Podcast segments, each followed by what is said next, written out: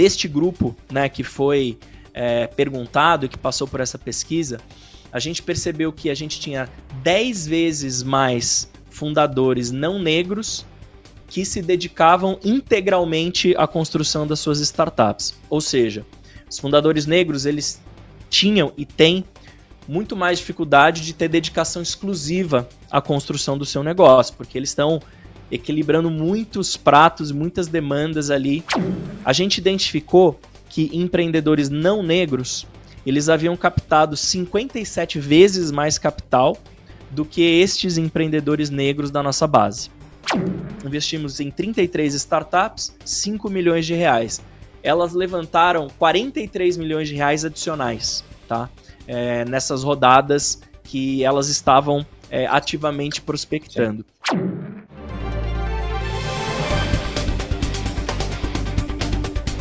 Olá, bem-vindos e bem-vindas ao Café com o Investidor. Hoje eu converso com André Barrense. Ele é head do Google for Startups. André, é um prazer recebê-lo aqui no Café com o Investidor. Ralf, obrigado pelo convite, prazer estar aqui com você e vamos conversar. Muita coisa para a gente cobrir aí nesse tempo. Legal, André. Me conta então como surgiu a ideia do Google for Startups. Bom, o Google for Startups ele é um time, né, uma, uma organização dentro do Google que já tem mais de 10 anos. Ela surgiu inicialmente é, em Israel, e depois começou a se espalhar ali por outros mercados, mas com um foco bem claro de ser uma parte do Google que ajuda a acelerar ecossistemas empreendedores e startups que estão nascendo e crescendo dentro desses ambientes. Né? Então, no princípio, a gente sempre teve, ou desde o princípio, a gente sempre teve essa ideia de que a gente era o que a gente chama de um ecosystem player. Né? Então a gente iria se somar a outros agentes do ecossistema que estavam já atuando ou que tinham relevância para a gente ajudar a destravar e acelerar o potencial desses ecossistemas. De lá para cá, a gente estabeleceu presença física em vários lugares do mundo. Então a gente tem espaços físicos, né, que a gente chama de campos, é, em seis mercados. Então, Israel, a gente tem em Madrid, a gente tem na Varsóvia, Seul, Tóquio e São Paulo. Então, a gente tem esse footprint, né, com espaços físicos em seis mercados, mas a gente tem atuação em mais de 40 mercados diferentes e cobrindo vários dos principais ecossistemas, tanto aqueles já mais maduros quanto aqueles que estão emergindo e crescendo e se destacando no cenário global. E aí a gente faz isso conectando os empreendedores né, e essas startups ao que nós consideramos que são as principais forças do Google. Né? Então, primeira coisa, certamente, são as nossas tecnologias e os nossos produtos. Então, o Google tem uma. Eu falo que é um privilégio e uma responsabilidade, que ele está no começo, assim, desde o começo, desde os primeiros passos da jornada de um empreendedor, ele começa a ter contato com produtos ou tecnologias do Google, até o momento que ele está escalando para vários, vários países, vários mercados. O segundo é, é, o acesso à conexão com o que a gente tem dos talentos dentro do Google. Né? A gente tem uma companhia hoje muito grande, global que tem muitas pessoas que são especialistas em diversas frentes, seja de desenvolvimento de produto, de construção de marca, de estratégias de monetização, e que são excepcionais mentores para trabalhar com várias startups de diferentes setores. E o terceiro é o que nós acreditamos que são melhores práticas que, como uma grande empresa de tecnologia, mas que começou como uma startup, a gente construiu e consolidou e acredita que são práticas e lições valiosas para qualquer empreendedor ou empreendedora construindo a sua startup. No Brasil, a gente está seis anos né, com esse trabalho. A gente já acelerou mais, já trabalhou diretamente com mais de 300 startups. Várias delas são startups muito conhecidas, algumas delas unicórnios bem relevantes aí do mercado. Por é, exemplo, é, André? só no começo. Por exemplo, startups? Olha, que certamente todo mundo conhece aí, né? Então, Nubank, é, que passou pelos nossos programas em 2017, é, a Log, a IDWall, a Guppy, é, a Loft mais recentemente. Então, a gente tem várias startups que têm muita relevância, muito destaque e lideram vários dos seus setores que passaram pelos nossos programas nesses seis anos. E tantas outras que eu falo que a gente está é, construindo, né? Não é um movimento de é, dezenas, mas é de centenas de startups que, que vão transformar de fato a economia em diferentes setores aqui no país. O André, ele é um hub de inovação ao estilo do que é o Cubo ou o InovaBra, porque ali o que ele é é praticamente um co-work onde você reúne uma série de startups e você dá mentoria ou facilita a conexão dessas startups entre elas com empresas e até com investimento. O hub físico ele é uma parte, Ralph. Por quê? Porque a gente acredita, assim como né, esses outros parceiros, Cubo e Nova Bra, é, que os empreendedores precisam de um ponto de encontro, eles precisam de uma sala ali para se, se encontrar e construir essas comunidades. Mas o nosso trabalho ele vai muito além do espaço físico, né? O trabalho que a gente faz com essas startups, não só durante os programas, mas depois, né, na gestão desses portfólios e no acompanhamento desse crescimento, ele extrapola o espaço físico, até porque várias dessas startups é, elas nem cabem mais na capacidade física desse espaço. Um fato curioso até é que algumas dessas empresas que passaram né, pelo, pelos nossos programas, quando eram bem pequenininhas, várias delas passaram com três, quatro, às vezes dez pessoas, é, de vez em quando elas me ligam e falam assim, ah, a gente queria saber se vocês vão em algum momento é, deixar o campus, porque a gente queria a gente ir para o campus ocupar com o nosso time. Né? Então, é, elas já são tão grandes é, que elas já têm uma necessidade física de espaço muito maior do que a que a gente oferece no campus. Mas o campus continua sendo importante como esse coração ali que pulsa e que as coisas acontecem, as pessoas se encontram, as startups, tanto as que participam dos programas quanto as que participaram, elas de alguma maneira se conectam. Mas a gente vai muito além, inclusive conectando esses empreendedores com mercados e especialistas do Google ao redor do mundo. André, mas ele não é só um hub onde você se encontra, onde você dá mentoria. Vocês criaram um fundo também para investir em algumas startups, é um fundo bem específico que Exatamente. investe em startups de empreendedores que têm fundadores ou fundadoras é, negros e negras. Você pode Exato. explicar um pouquinho mais dessa estratégia? Com certeza. E a estratégia, na verdade, ela está diretamente conectada com o que nós percebemos a partir da experiência né, dos, desses anos todos trabalhando com empreendedores e também a, o que acontecia ali no espaço físico do campus. Então, como tudo no Google, né, nós somos bastante orientados a dados, né, e a entendimento desses usuários que passam pelos nossos programas e que usam também, né, o espaço físico. E aí, é, o campus do Brasil, ele é o maior campus até o período né, de, de fechamento durante o distanciamento social, mas a gente acumulava ali mais de 150 mil membros. Os membros é, eles eram né, qualquer empreendedor ou empreendedora que poderia acessar o espaço, seja para um programa ou para frequentar ali algum evento, algum workshop ou qualquer oferta que a gente disponibilizava ali no espaço. E aí a gente anualmente rodava né, com esses membros uma pesquisa para identificar é, qual era então o perfil, como que estava evoluindo essa comunidade.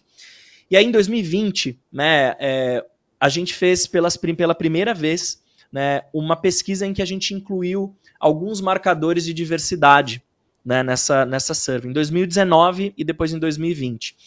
E aí, com o resultado disso, é, a gente decidiu e tomou, acho que, é, como, como uma coisa que merecia ser endereçada, esse tema da diversidade, equidade e inclusão. Por quê? Os dados mostraram para gente que a temática da diversidade de raça talvez fosse o ponto que menos se transformou em todos esses anos de atuação do Google for Startups com a nossa comunidade aqui no Brasil. Então, para você ter uma ideia, Ralph, é, deste grupo né, que foi é, perguntado e que passou por essa pesquisa, a gente percebeu que a gente tinha 10 vezes mais fundadores não negros que se dedicavam integralmente à construção das suas startups. Ou seja, os fundadores negros eles tinham e têm muito mais dificuldade de ter dedicação exclusiva à construção do seu negócio, porque eles estão equilibrando muitos pratos, muitas demandas ali é, e tendo que fazer, além de tudo, a sua startup crescer é, como todo empreendedor deseja. O segundo, a gente identificou que empreendedores não negros eles haviam captado 57 vezes mais capital do que estes empreendedores negros da nossa base. Né? E o último dado foi que, da nossa base total, a gente não tinha nenhum investidor, seja anjo ou de fundos institucionais, que se autodeclarava negro. Então, com essa somatória né, de informações e outros estudos que foram sendo feitos pelo mercado, a gente identificou que havia uma lacuna muito importante justamente nessa questão de acesso a capital, principalmente nos estágios iniciais, que é onde a maioria dos empreendedores acaba se beneficiando, né, de o que a gente chama dos family friends and fools, né, para serem aqueles primeiros investidores que estão acreditando no empreendedor, que estão escrevendo cheques porque apostam naquele empreendedor ou naquela empreendedora, e a gente viu que existia uma lacuna grande nesses primeiros estágios, então ali até pré-seed e seed, para empreendedores negros. No Brasil, infelizmente, a gente não tem dados consolidados sobre qual é o percentual do total de venture capital que é ou foi alocado em empreendedores negros.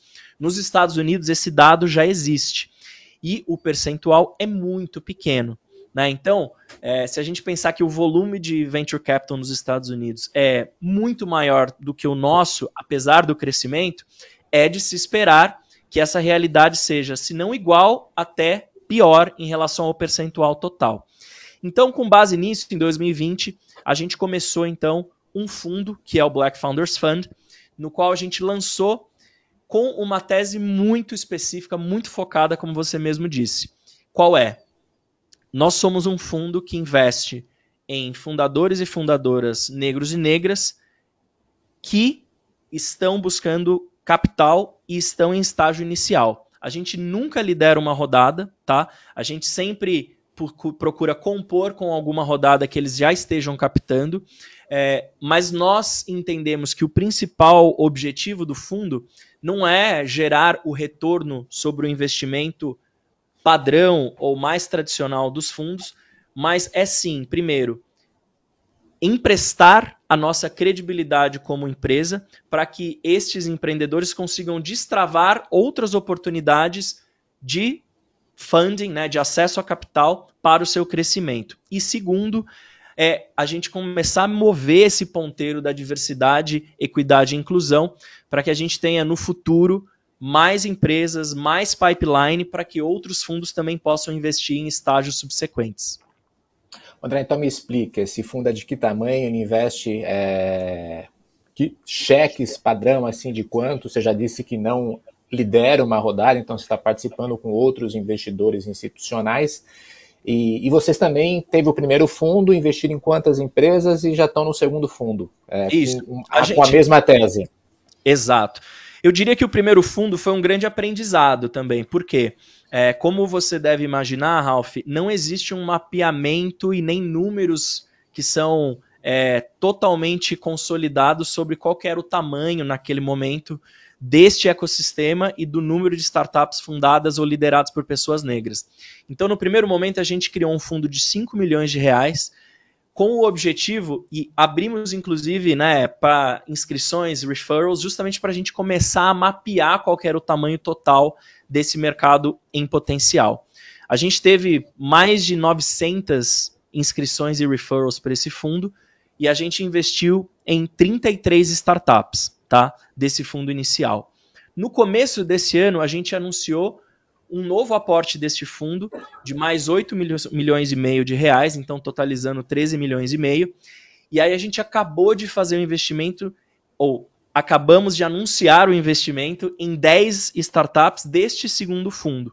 Né? Então, a gente tem no total agora 43 startups investidas como parte do nosso portfólio, que a gente vai e está trabalhando é, junto com elas para crescer. Né? Então, como qualquer fundo, nosso objetivo é que elas cresçam.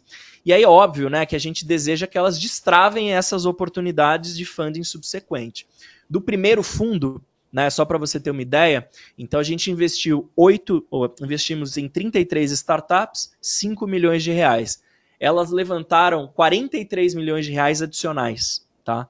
É, nessas rodadas que elas estavam é, ativamente prospectando. É, e a gente tem, acho que, um, um, um, um, número que também a gente gosta e acompanha muito, que é justamente o de crescimento, né? Se elas estão contratando, se elas estão conseguindo aumentar sua receita, e os números são todos muito positivos.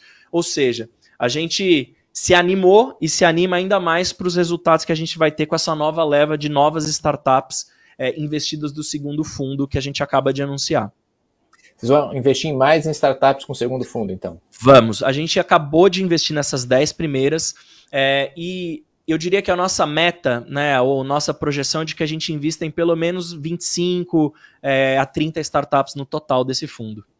Então o cheque vai ser maior. Quanto que era o cheque do primeiro, que era um valor menor, investiu em 33, e esse 8 milhões e meio para 25 startups. Então vocês Isso. aumentaram o valor do cheque dessa vez. A gente seguiu, na verdade, a gente sempre está orientado, né, olhando qual é o valor ou a mediana das rodadas de pré-seed e seed no Brasil. Né? Então, a gente viu, obviamente, que também teve um crescimento né, dessas rodadas nos últimos dois anos. Então, a gente está sempre tentando se manter competitivo e relevante dentro dessas rodadas. Então, as rodadas, a mediana de uma rodada de seed no Brasil, salvo engano, em 2021 foi para 2 milhões e meio, salvo engano. É, e a gente sempre tenta entrar com um valor aproximado ali de 10 a 15% dessa rodada. Perfeito. Tem alguma tese, é, além de investir em startups de empreendedores e empreendedoras negros e negras, é, tem algum setor que vocês focam?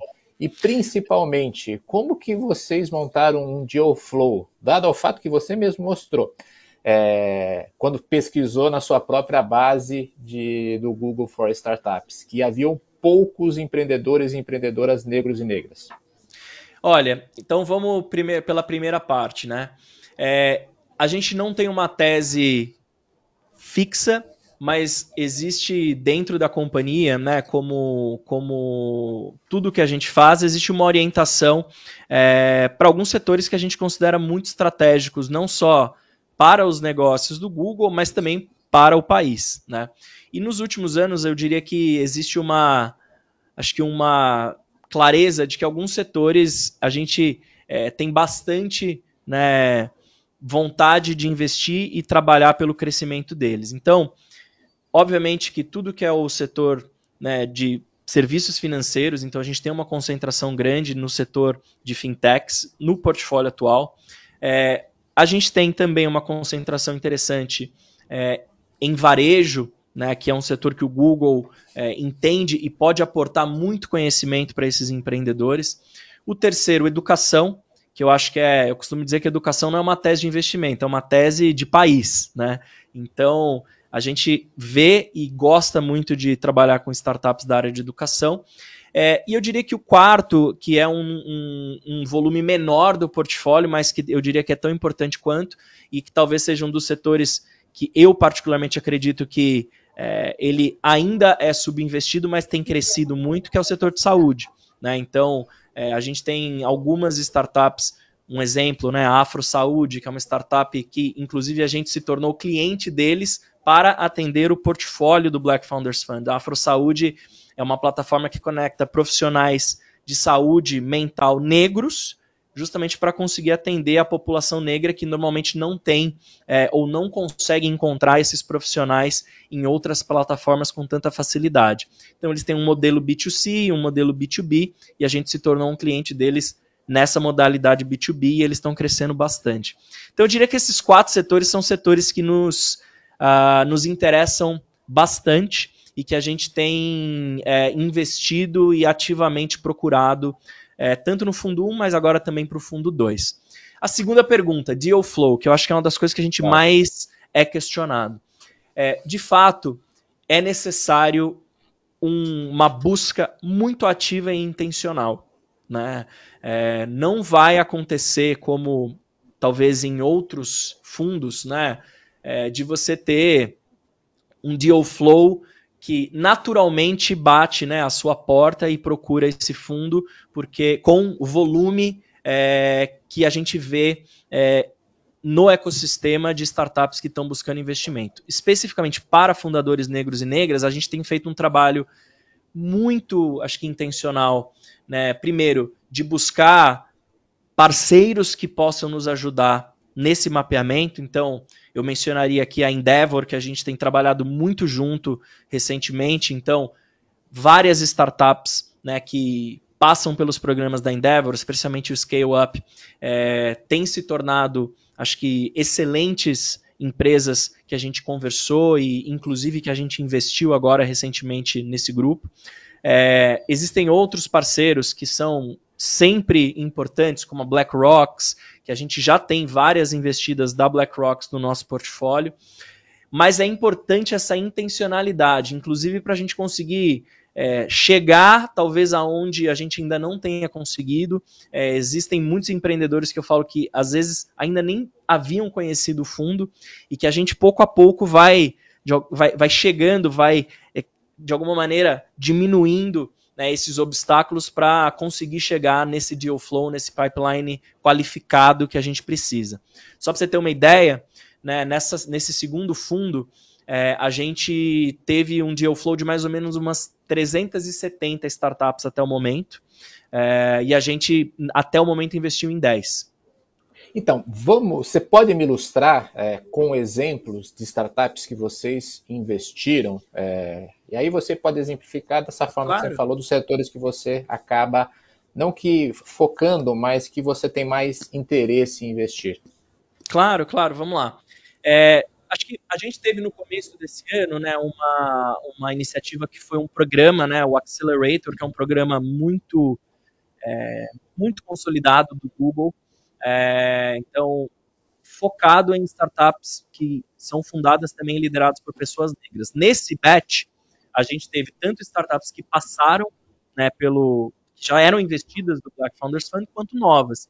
E uma dessas startups novas que a gente não conhecia antes, que a gente trabalhou durante o programa e que agora investimos, é a Naporta. Né? A Naporta, ela faz justamente o que? Ela faz o, o last mile ali delivery para entregas de compras online em regiões periféricas. Né? Então, ela busca justamente chegar né, em comunidades, em regiões que têm hoje restrições até né, de serviços de logísticas para receber as suas encomendas. Né?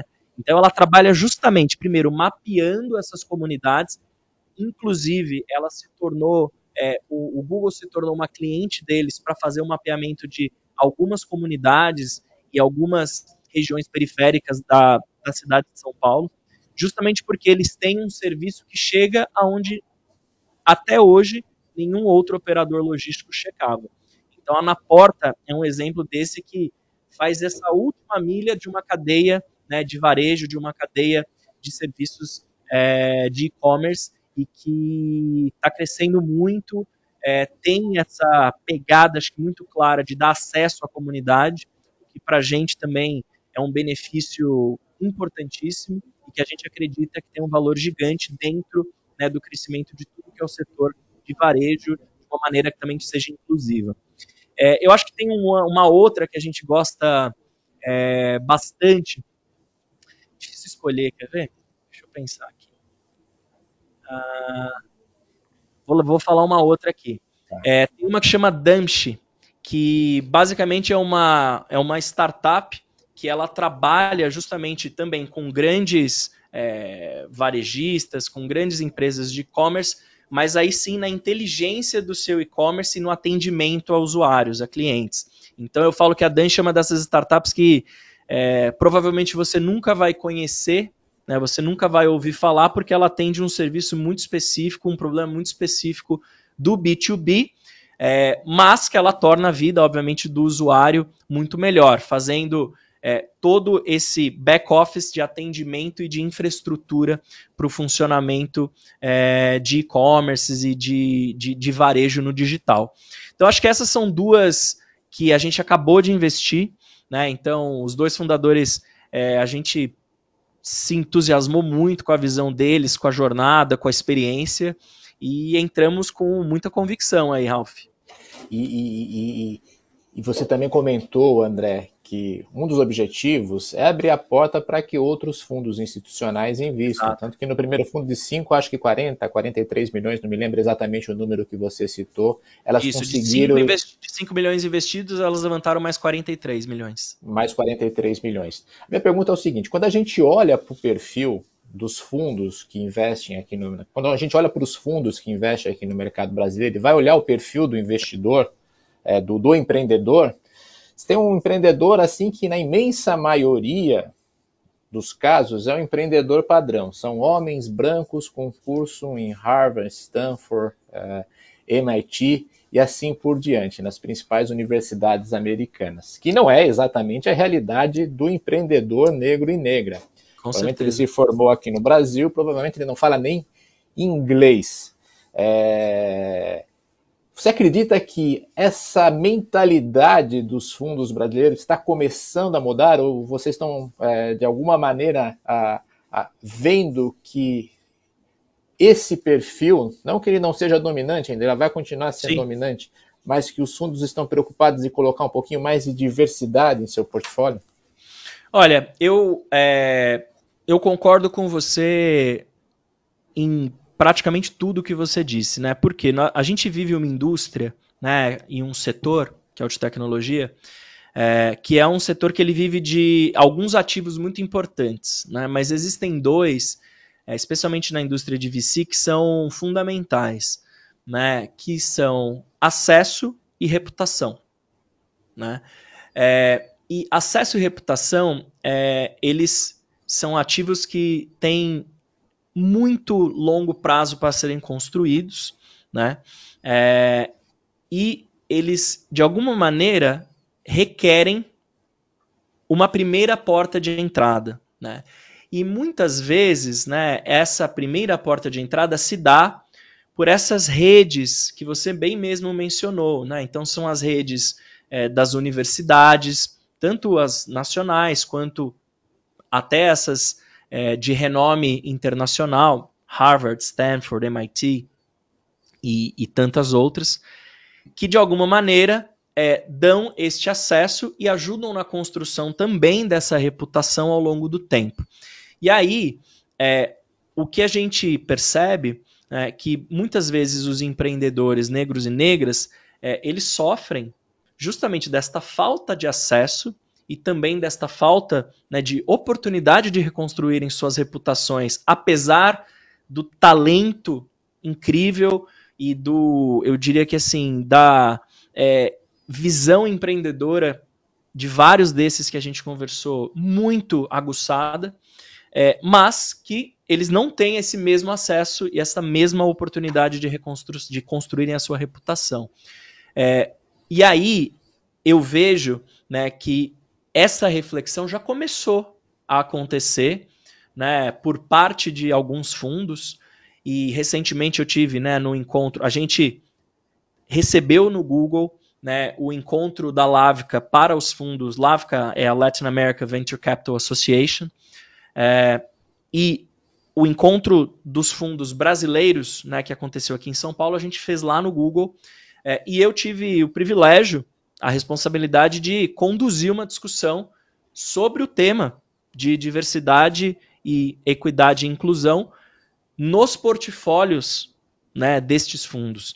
É, e a primeira coisa que me surpreendeu bastante foi a quantidade de gente que se inscreveu para participar desse, dessa conversa, né, porque é, a gente estava competindo com outras sessões, como, como garantir a, a, a profitability do portfólio, como levantar dinheiro nesse momento né, de maior restrição né, de acesso ao capital. Então, eu me surpreendi muito com, primeiro, o número desses investidores que estavam participando dessa sessão, e segundo, também, é, com a abertura para eles também começarem a se questionar sobre o que mais eles podem fazer. Né? Uma das coisas que surgiu nessa conversa, é, e que eu acho que é fundamental, é somos uma indústria, né, um setor baseado em dados. Então temos que, como setor, também começar a produzir dados sobre a penetração de diversidade e quais, quais são esses marcadores de diversidade nos portfólios, para que juntos, como setor e indústria, a gente também possa olhar e termos né, uma real noção de como estamos.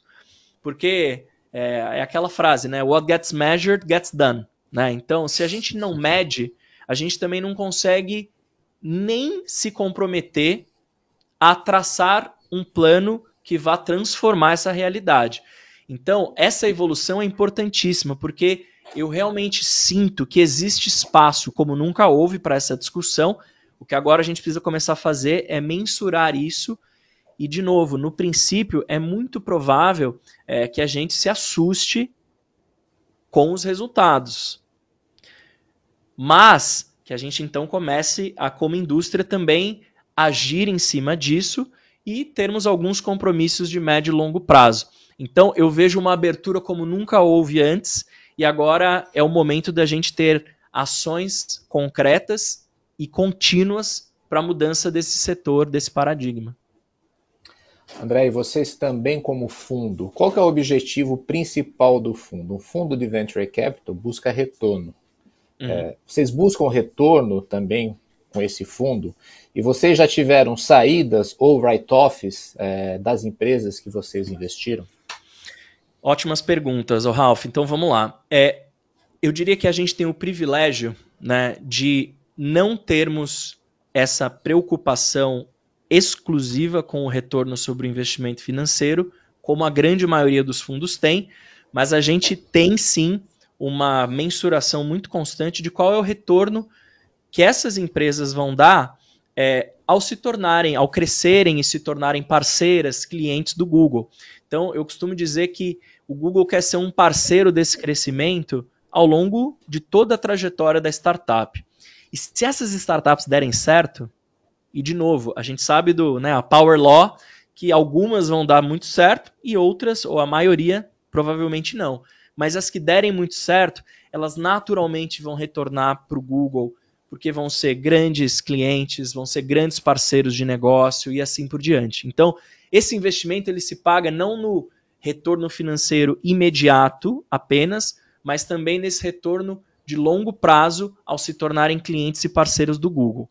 Mas o principal objetivo do fundo é justamente aquele que eu disse, que é a gente começar a mexer esse ponteiro da diversidade, entendendo que a gente precisa trabalhar no early stage para que daqui a alguns anos o pool de startups em estágio de crescimento, fundada e liderada por pessoas negras, seja muito maior do que o que a gente tem hoje. Então, é como se a gente estivesse construindo aí né, uma base sólida com mais empreendedores negros e negras que têm acesso a capital, que têm acesso e são capazes de construir a sua reputação, com o Google emprestando a sua credibilidade também a eles, para que daqui a alguns anos a gente comece a ver essas rodadas maiores sendo recebidas, sendo captadas por esses investidores, por esses empreendedores. E a outra coisa que eu falo, Ralph, que é, não é desprezível, é o seguinte: a indústria de tecnologia é uma indústria que vive de histórias. Então, é a história do Larry e do Sergey que na garagem da Susan, que se conheceram em, né, no doutorado e que depois fundaram a Google, estavam na garagem da Susan e depois cresceram. É a história de vários fundadores que ocupam esse imaginário, mas que são personagens muito homogêneos na maioria das vezes. Então é importante a gente construir essas novas histórias da indústria de tecnologia com personagens diferentes, com personagens mais diversos, né, com uma cara que seja muito mais parecida com a nossa brasileira do que necessariamente apenas essas que a gente tem acesso de outros mercados. Então eu diria que são esses três grandes objetivos, sendo que a gente criar esse novo pipeline de empresas fundadas e lideradas por pessoas negras que vão ser capazes de captar no futuro. E, os, e o terceiro, né, esse que eu disse das histórias, eu diria que são os mais importantes. E teve write-off? A gente teve, a gente teve, né, como, como qualquer fundo. É, a gente está em mais ou menos, eu diria que 15% até o momento. É, mas está dentro do nosso modelo pensado aqui, nada, nada, é, eu acho que nada diferente do que a gente esperava. Lembrando que a gente é um fundo que surgiu durante o período talvez mais grave da pandemia é, e que essas startups fundadas e lideradas por pessoas negras talvez tenham sido desproporcionalmente mais afetadas também, né, pela falta de acesso a capital no momento mais crítico que elas passaram da sua, da sua jornada. Então, é, a gente tem, eu diria que em torno de 15% do portfólio aí. Legal, André. A gente está chegando ao final do Café com o Investidor e no final faço um bate-bola, perguntas e respostas rápidas. Vamos Agora lá? é a parte difícil. Essa é a parte fácil do, do, do programa. quem te inspira? Olha, quem me inspira é nossa, esse, esse cara aqui me inspira muito.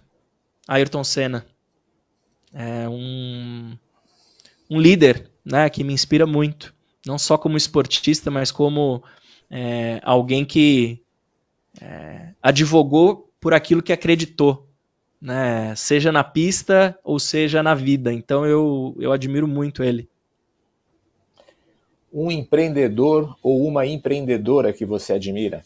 Olha, eu vou falar uma que eu admiro muito e que eu tive o privilégio de trabalhar desde o comecinho com ela, que é a Mariana Dias da GUP. Então, a GUP é certamente a maior HR Tech que a gente tem hoje no país, ou uma das maiores aí. A gente trabalha com a GUP desde que eles eram muito pequenininhos, tinham cinco pessoas. É... E eu tive a oportunidade de ver a evolução, o crescimento e assim o florescimento da Mari como uma líder não só da empresa, mas né, de um movimento aí de maior diversidade também entre as fundadoras. E ela é uma história dessas que eu tenho certeza que a gente vai ecoar e vai inspirar muita gente, muitas empreendedoras uh, aqui no Brasil. Um erro, André. Olha, um erro é nossa, pergunta essa é difícil. Mas eu acho que um erro é, que eu cometi há um tempo atrás foi eu não ter dado a devida atenção em um momento da minha carreira às questões de saúde mental.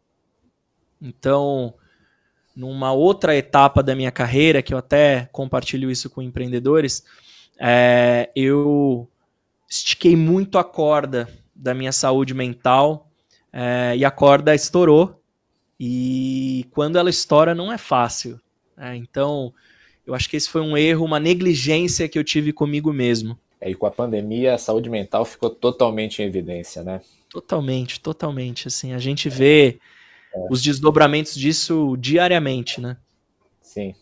Então, esse erro é uma negligência, um erro, uma negligência com a minha saúde mental em um determinado momento da minha vida, mas que eu consegui equilibrar Legal. E um acerto? Fazer o pitch para a gente ter um fundo que investisse em fundadores e fundadoras negros e negras, talentos negros e negras aqui no Brasil, é, para que a gente pudesse ser um agente de transformação nesse, nesse tema que é tão importante e diz tanto sobre que tipo de ecossistema, de identidade desse ecossistema a gente quer ter. Então, esse foi um acerto que eu tenho bastante orgulho e, e, e, e tenho certeza que é isso, foi um, um, um, um gol que vai gerar ainda muitos outros frutos. Um livro. Eu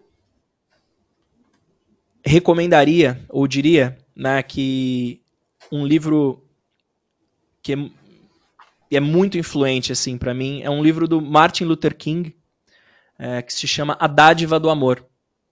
Então é um livro de sermões dele, né? E que como grande líder é, tem o dom da palavra e esse dom da palavra parece que é atemporal. Então você pode ler um sermão de 1900 da década de 50 como se fosse escrito ontem. Então esse é um livro que eu ganhei de presente durante a pandemia de um amigo, Beto Vasconcelos, e que é excepcional pela clareza e pela pela é isso, pela visão de uma liderança como ele. E por fim, um hobby. O meu hobby é esporte, Ralph. Eu sou é, triatleta. Ah, é? E, é. O meu você, hobby você é faz o Ironman ou não, não, não chega no. Faço, ah, faço.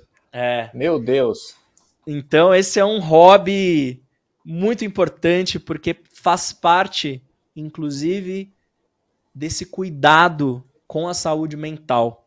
Né? Então, é um momento, ou você treinar para uma prova né, de longa distância, é, requer muitas horas de você com você mesmo e, de alguma maneira, com o seu corpo. Então, você consegue é, tirar um pouco, tirar muito né, da pressão apenas da mente e você tem essa presença plena no corpo quando você está treinando. Então, para mim é um hobby muito importante. Eu já sou. É, assim, eu, eu, eu, eu, fiz o meu primeiro triatlo em 2015. E desde então. É uma evolução. E aí tem isso. É um jogo, um jogo infinito. É um jogo infinito de evolução. E é você com você mesmo. Então, Sim a quantidade de aprendizado que existe nesse caminho não tem fim. Legal, André. Foi um prazer conversar contigo aqui no Café com o Investidor, conhecer um pouquinho de você e do Google for Startups. Prazer foi meu, Ralph. Obrigado e parabéns aí pelo programa. Obrigado pela oportunidade. Você ouviu o podcast do Café com Investidor, com a apresentação de Ralph Manzoni Jr. Para assistir nossos programas, acesse o nosso canal no YouTube Neofeed Brasil. Para receber notícias em seu e-mail, acesse o site www.neofeed.com.br e assine a nossa newsletter.